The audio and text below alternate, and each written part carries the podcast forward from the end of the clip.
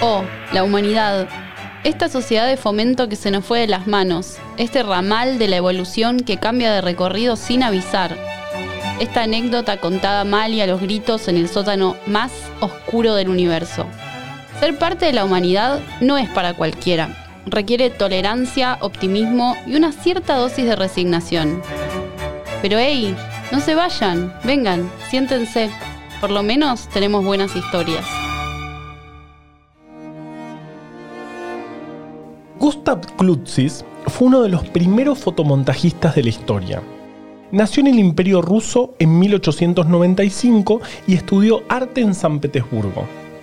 En aquella época, el montaje cinematográfico era un arte incipiente, pero Gustav ya vislumbraba el poder que tenía poder solapar imágenes.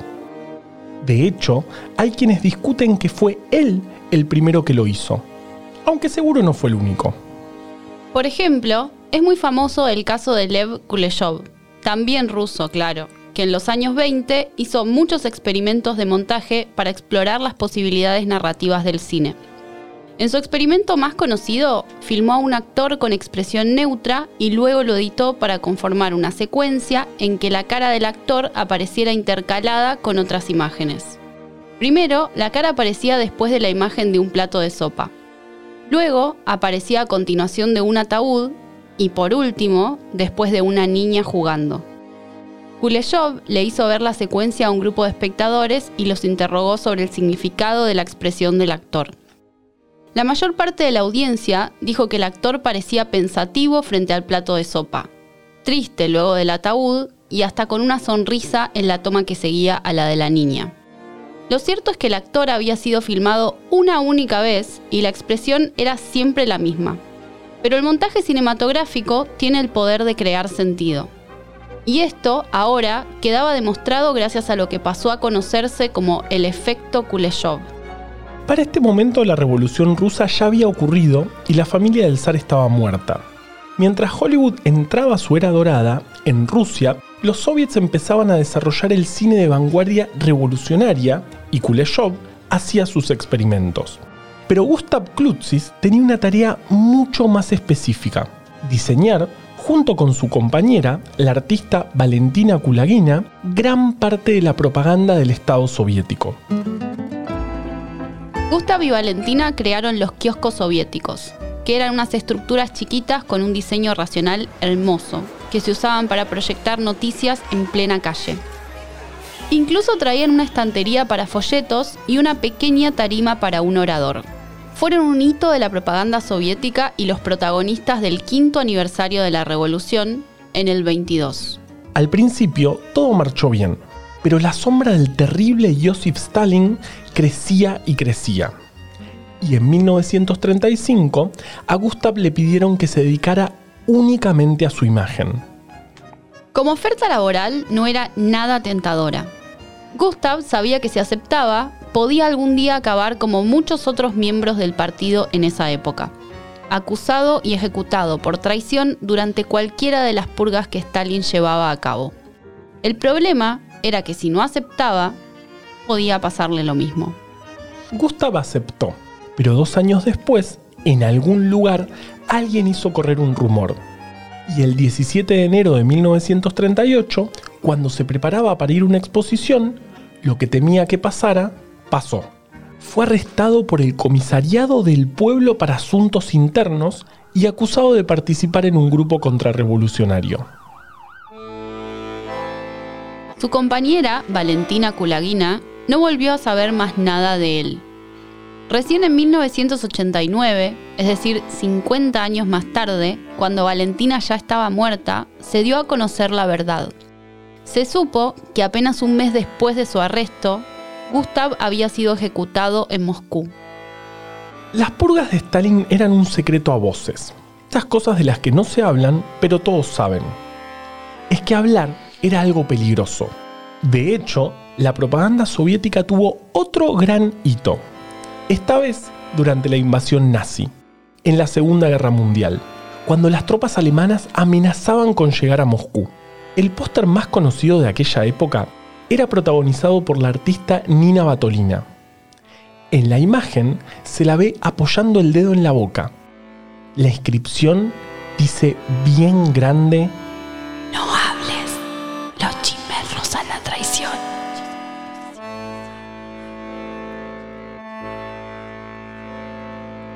temporada 2, episodio 2, Veneno de Serpiente.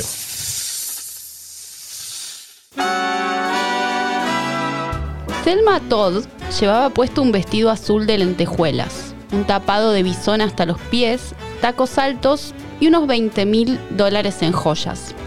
Era la noche del 14 de diciembre de 1935, pero los inviernos en Hollywood no son muy crudos, y Thelma era joven, una joven estrella de Hollywood en franco ascenso. Así que hizo lo que cualquiera haría si llevara semejante atuendo. Se fue de fiesta. Dos días más tarde, el cuerpo sin vida de Selma fue encontrado en el asiento del conductor de su convertible Lincoln. El auto estaba en el estacionamiento de su anterior director, actual socio y amante ocasional, Roland West. El motor estaba todavía encendido y el peinado y ropa que Selma había usado para la fiesta dos días antes continuaban intactos. Selma Todd quedó en la historia del cine por, a los 19 años y en el pico de su carrera, haber sufrido una muerte de la que casi 90 años más tarde aún no se saben las causas. Pero que no se sepa algo no impide que la gente hable. Y mucho se habló sobre la pobre Selma. Su vocación original era la de maestra, pero su mamá insistía en que se anotara en concursos de belleza. Como a Selma no le disgustaba la idea de hacer un poco de dinero extra, le dio una chance a la propuesta de su madre. Y le fue tan bien que a los 19 años ganó el título de Miss Massachusetts. Así fue descubierta por un agente de talentos y así comenzó su carrera en uno de los grandes estudios de la época dorada de Hollywood, Paramount Pictures. Pero no todo eran rosas en el camino al éxito. Para asegurarse de que Thelma se mantuviera flaca y atractiva, el director de producción del estudio, Hal Roach, inventó la que quedaría en la historia como la Potato Clause o cláusula papa. A saber, La bolsa estándar de papas a la venta en cualquier supermercado de Estados Unidos pesa 5 libras. Cada libra equivale a 0,45 kilos. Una bolsa estándar de papas en cualquier supermercado de Estados Unidos entonces pesa unos 2 kilos 200. ese era exactamente el límite de peso que tenía permitido aumentar Selma de acuerdo a la cláusula. Si aumentaba más, su contrato terminaba inmediatamente. Y como Selma tenía un buen historial de cambios en su peso, su mamá comenzó a darle pastillas para adelgazar. Más pronto que tarde, Selma desarrolló una adicción. Breve historia de las pastillas para adelgazar. Hasta el siglo XIX, un cuerpo relleno indicaba estatus financiero. Significaba que esa persona podía pagar su comida. Pero la actitud de la gente respecto al peso corporal comenzó a cambiar en 1893 cuando la primera pastilla para adelgazar salió al mercado.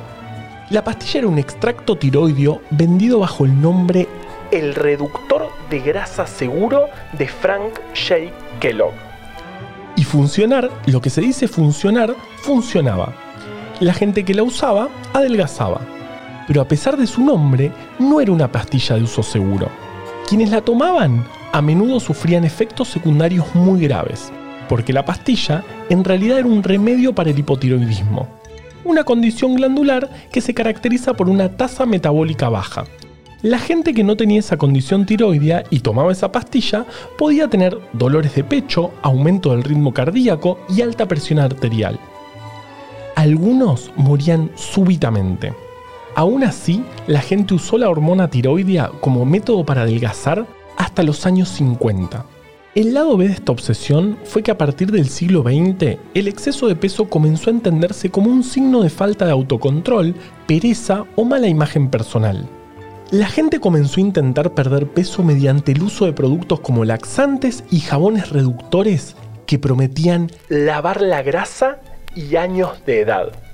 Pero estos métodos también comenzaron a quedar en desuso en 1933 cuando salió al mercado el dinitrofenol, la primera droga sintética de pérdida de peso. El dinitrofenol, además de usarse para la fabricación de colorantes, había sido usado como insecticida, como herbicida y para hacer explosivos durante la Primera Guerra Mundial. Nada de esto suena a algo que uno quisiera meterse en el cuerpo, pero en 1936, en Estados Unidos, cerca de 100.000 personas usaban dinitrofenol para adelgazar. Por supuesto que esta droga, que básicamente lo que hacía era aumentar la tasa metabólica del cuerpo, también tenía efectos secundarios muy graves. Al menos 12 personas que la tomaron perdieron la vista. Otras perdieron el sentido del gusto, tuvieron erupciones en la piel o murieron por hiperpirexia, una fiebre anormalmente alta generada por un metabolismo acelerado. Esto llevó a que en 1938 el gobierno estadounidense regulara la sustancia y los fabricantes comenzaran a retirarla del mercado. Y después de eso, sí, por fin se encontró una droga sana y natural para bajar de peso. No, no, la gente empezó a usar anfetaminas. Esta adicción que sufría Selma, causada por estándares de belleza muy poco saludables, era solo un caso más entre tantos. Hollywood, una de las industrias más influyentes de Estados Unidos en ese momento, se había convertido en uno de los mayores promotores de la manía de la reducción de peso que sucedía en ese país en los años 20. Para ese entonces, los actores y actrices habían dejado de ser figuras periféricas en los medios de comunicación y su influencia comenzaba a extenderse más allá de su rol en las películas. Es decir, las mismas estrellas de Hollywood, que no podían engordar más que el peso de una bolsa de papas del supermercado sin quedar despedidas de su trabajo, se convirtieron en el referente corporal contra el que las mujeres debían compararse. En las revistas, el número de anuncios para reducir de peso se triplicó entre 1900 y 1930. Pero recordemos que esta manía por adelgazar nada tenía que ver con la alimentación sana y hacer ejercicio, sino más bien con la reducción rápida de peso. Así que no es de extrañar que aparecieran tantas soluciones mágicas. Mi preferida, el aceite de serpiente. Se vendían jabones, brebajes y hasta pastillas de aceite de serpiente. Lo cual nos trae finalmente al tema de este episodio, porque Hollywood estaba lleno de serpientes. Y Silvia Ulbach era una de las más venenosas. Escucha, vení que pongo la pava y te cuento.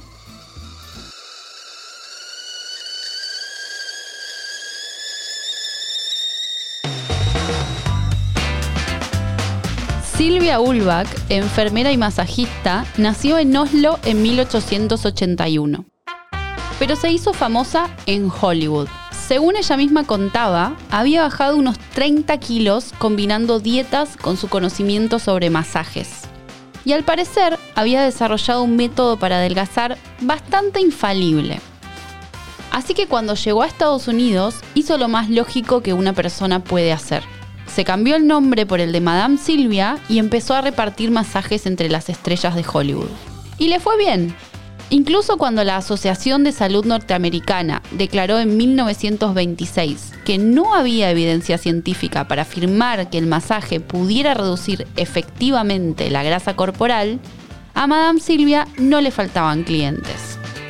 Lo cierto es que sus métodos seguían siendo más sanos que tomar píldoras de aceite de serpiente. Es decir, en cierto modo era una mejora respecto de lo que existía hasta ese entonces. Como diría Silvia reiteradas veces en notas periodísticas y en sus propios libros, los suyos no eran masajes comunes y corrientes. Eran manejos fuertes para estimular la circulación y exprimir la grasa que, según ella, podía salir de los poros como puré de papas a través de un colador. Sus tratamientos estaban influenciados por la calistenia, un método gimnástico suave que se había desarrollado en la década de 1850 cuando se creía que los deportes fuertes no eran para mujeres. Se ve que amasar, frotar y golpear un cuerpo eran métodos más aceptables para adelgazar que ponerse a jugar al vóley. De hecho, Silvia, retomando esta idea, escribiría en una columna que no hay mujeres atletas que sean hermosas. nunca vi unas olimpiadas. Pero cuando Silvia llegó a Hollywood, en el mundo del cine estaban pasando cosas. verdaderos movimientos tectónicos en la industria que iban más allá de la locura por adelgazar, porque la tendencia por la flacura extrema llegó acompañada de un nuevo desarrollo tecnológico y uno que traería aún más estrés e inseguridad entre los actores y actrices y que destruiría carreras completas. El sonido. Carreras completas como la de Rintintín, un pastor alemán criado para trabajar en las trincheras durante la Primera Guerra Mundial. Su tutor, el soldado estadounidense Lee Duncan, lo encontró en una trinchera enemiga en Francia, cuando tenía apenas unos días de vida y se lo llevó con él a California. Duncan lo entrenó y rápidamente le consiguió trabajo en las películas mudas del momento. En poco tiempo, Rinty, como le decía Duncan, se convirtió en un imperio comercial. Era la cara de una marca de alimento balanceado, se vendían estatuillas de él, pins, fotos y también tenía un club de fans. Enviaba por correo huellógrafos, o como decidamos llamarle a los autógrafos hechos con patitas de perro. De hecho, era tal su popularidad que según cuenta la leyenda hollywoodense, en 1929, cuando ocurrieron los primeros premios Oscar de la historia, Rin Tin fue votado como mejor actor. Pero la academia, queriendo parecer más seria, decidió entregarle el premio al actor alemán Emil Jannings por dos películas, La Última Orden y El Destino de la Carne. A pesar de todo ese éxito, Rin Tin no pudo evitar que su carrera entrara en decadencia. Cerca de la Navidad de 1929, Warner Brothers lo despidió. Dicen, aunque esto no está debidamente chequeado, que lo echaron porque habían comenzado a hacer películas con sonido y los perros no hablan. Al parecer, según el estudio Warner, el hecho de que los perros no hablaran los hacía mucho menos interesantes cuando la gente estaba tan fascinada con la nueva capacidad para escuchar sonido en el cine.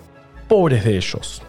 La cuestión es que Rin Tin Tin quedó relegado a las películas de clase B por el resto de su vida, que tampoco fue tanto tiempo. En 1932 murió y todos los diarios del país publicaron un obituario. Eso sí, a Emil Jannings tampoco le fue tan bien con el cine sonoro, porque hablaba muy mal inglés. Así que durante el régimen nazi se quedó en Alemania y se mostró bastante afín al partido de Hitler. ¿Ven? le hubiesen dado el Oscar al perrito.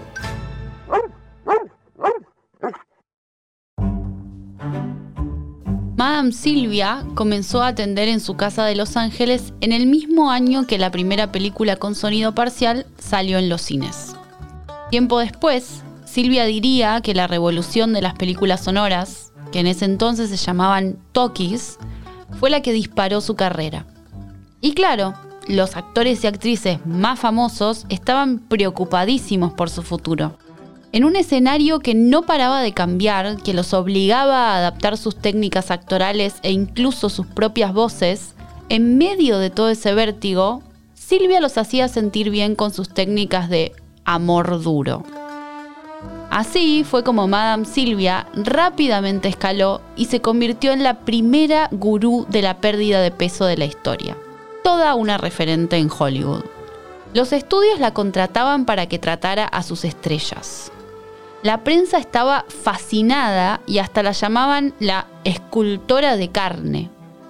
Y el cuartito que usaba para trabajar en los sets de filmación era conocido como la cámara de la tortura. Dicen que los gritos de las estrellas más famosas asustaban a cualquiera que pasara por ahí.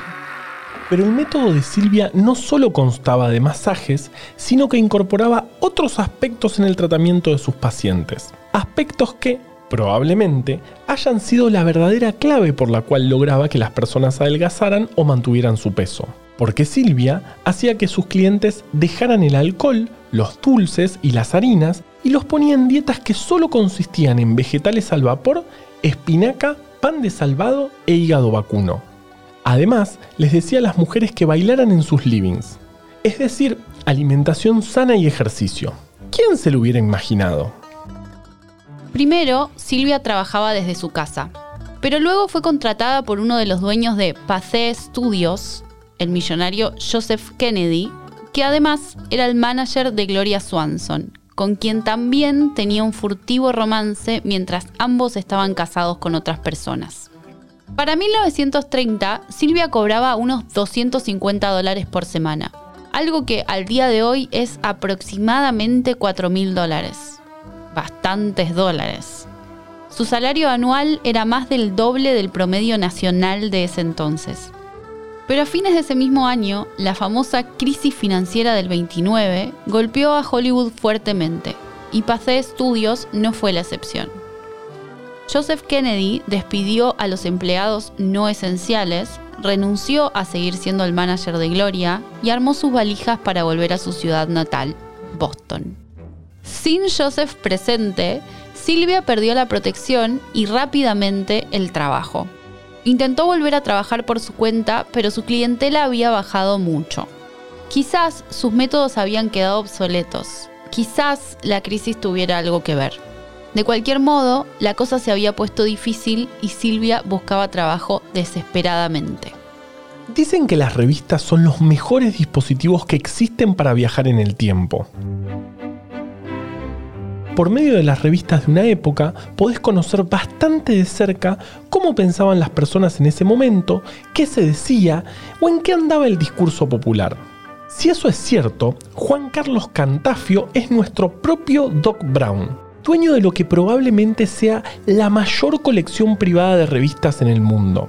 Cantafio tiene unos 600.000 ejemplares en su casa, en el barrio del Abasto, en Buenos Aires y los tiene todos bien conservados y catalogados, porque quiere que cuando se muera, alguien haga un museo con eso. Me recuerda un poco a mi papá, porque mi papá de chico era fanático de Corsa, una revista de automovilismo que salió desde mediados de los 60 hasta 2002. Era tan fan que iba los lunes a la noche a la calle Corrientes, también en Buenos Aires, porque ahí conseguía las Corsa antes que los kioscos donde llegaban a partir del martes. Siempre cuenta que cuando se mudó tuvo que deshacerse por falta de espacio de una colección de más de 15 años de esa revista. Intentó venderlas, pero nadie las compró. Al final, las dejó abandonadas en una esquina a ver si alguien apreciaba el tesoro. Ojalá las haya encontrado Cantafio.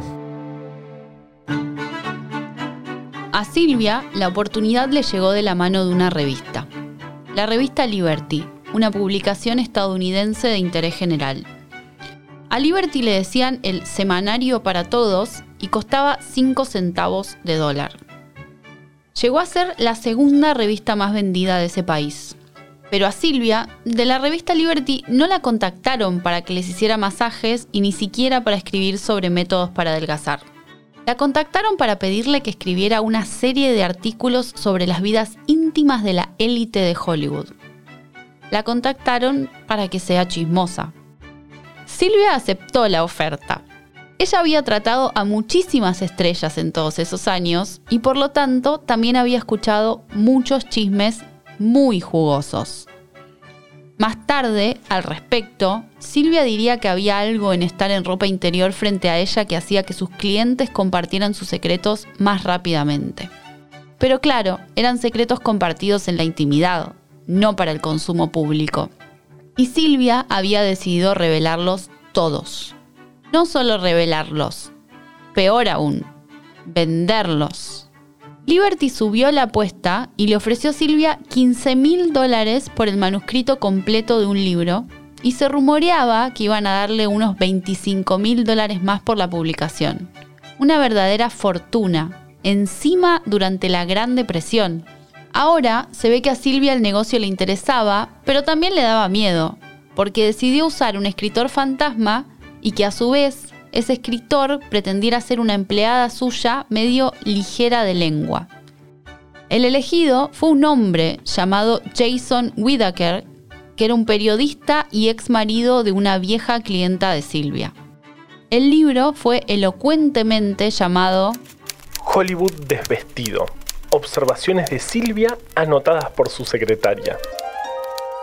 Pero era claro para todo Hollywood, en particular para quienes habían sido sus clientes y de quienes se hablaba en el libro, que Silvia nunca había tenido secretaria y que las observaciones eran de ella. Era la pérdida total de la confianza de todos. De hecho, la mismísima Luella Parsons, la primera columnista de chismes de la historia, escribió acerca del libro de Silvia. Quizás nadie ha jugado nunca en Hollywood un truco más mezquino que el de la mujer que vino aquí y ganó su dinero cuidando de las estrellas y luego se dio vuelta y escribió los artículos más crueles sobre ellas. Una jugada maestra que solo se podía hacer una vez, pero fue suficiente. Silvia consiguió superar la crisis y hacerse famosa de costa a costa. Publicó tres libros más y trabajó en radio. Murió olvidada, como muchas otras grandes personalidades de Hollywood, pero en paz. Sus cenizas se esparcieron en el mar. Lo extraño es que en su certificado de muerte figura que su profesión fue durante 60 años ama de casa. Pero los certificados a menudo mienten y las cosas que se cuentan a veces suelen ser verdad.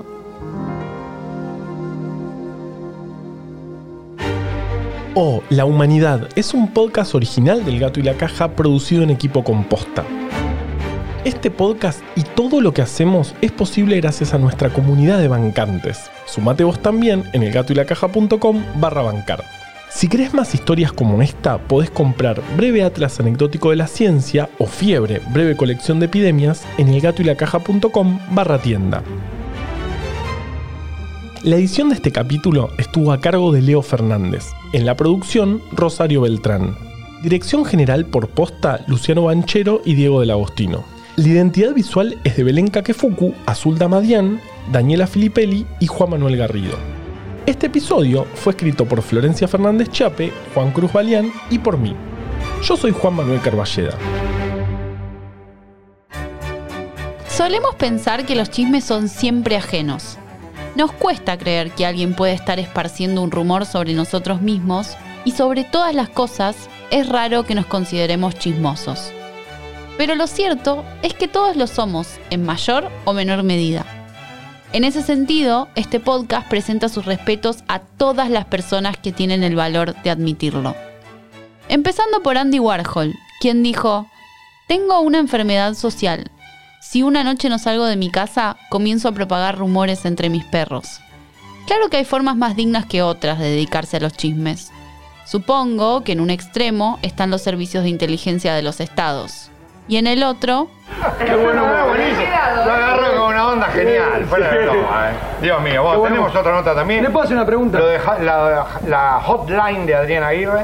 Eh, ¿Cómo? Y para. ¿Para qué va a ser, Lucho? ¿Hotline? No, pero la, Para los calores. comienza la semana próxima y las grabaciones eh, va a funcionar en Córdoba. Sí.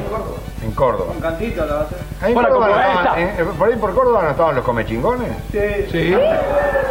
Estaba el cacique Paja Brava. Sí, famoso cacique Paja Brava, sí. Eh, famoso. Oh, Que tenía unas boleadoras que. oh.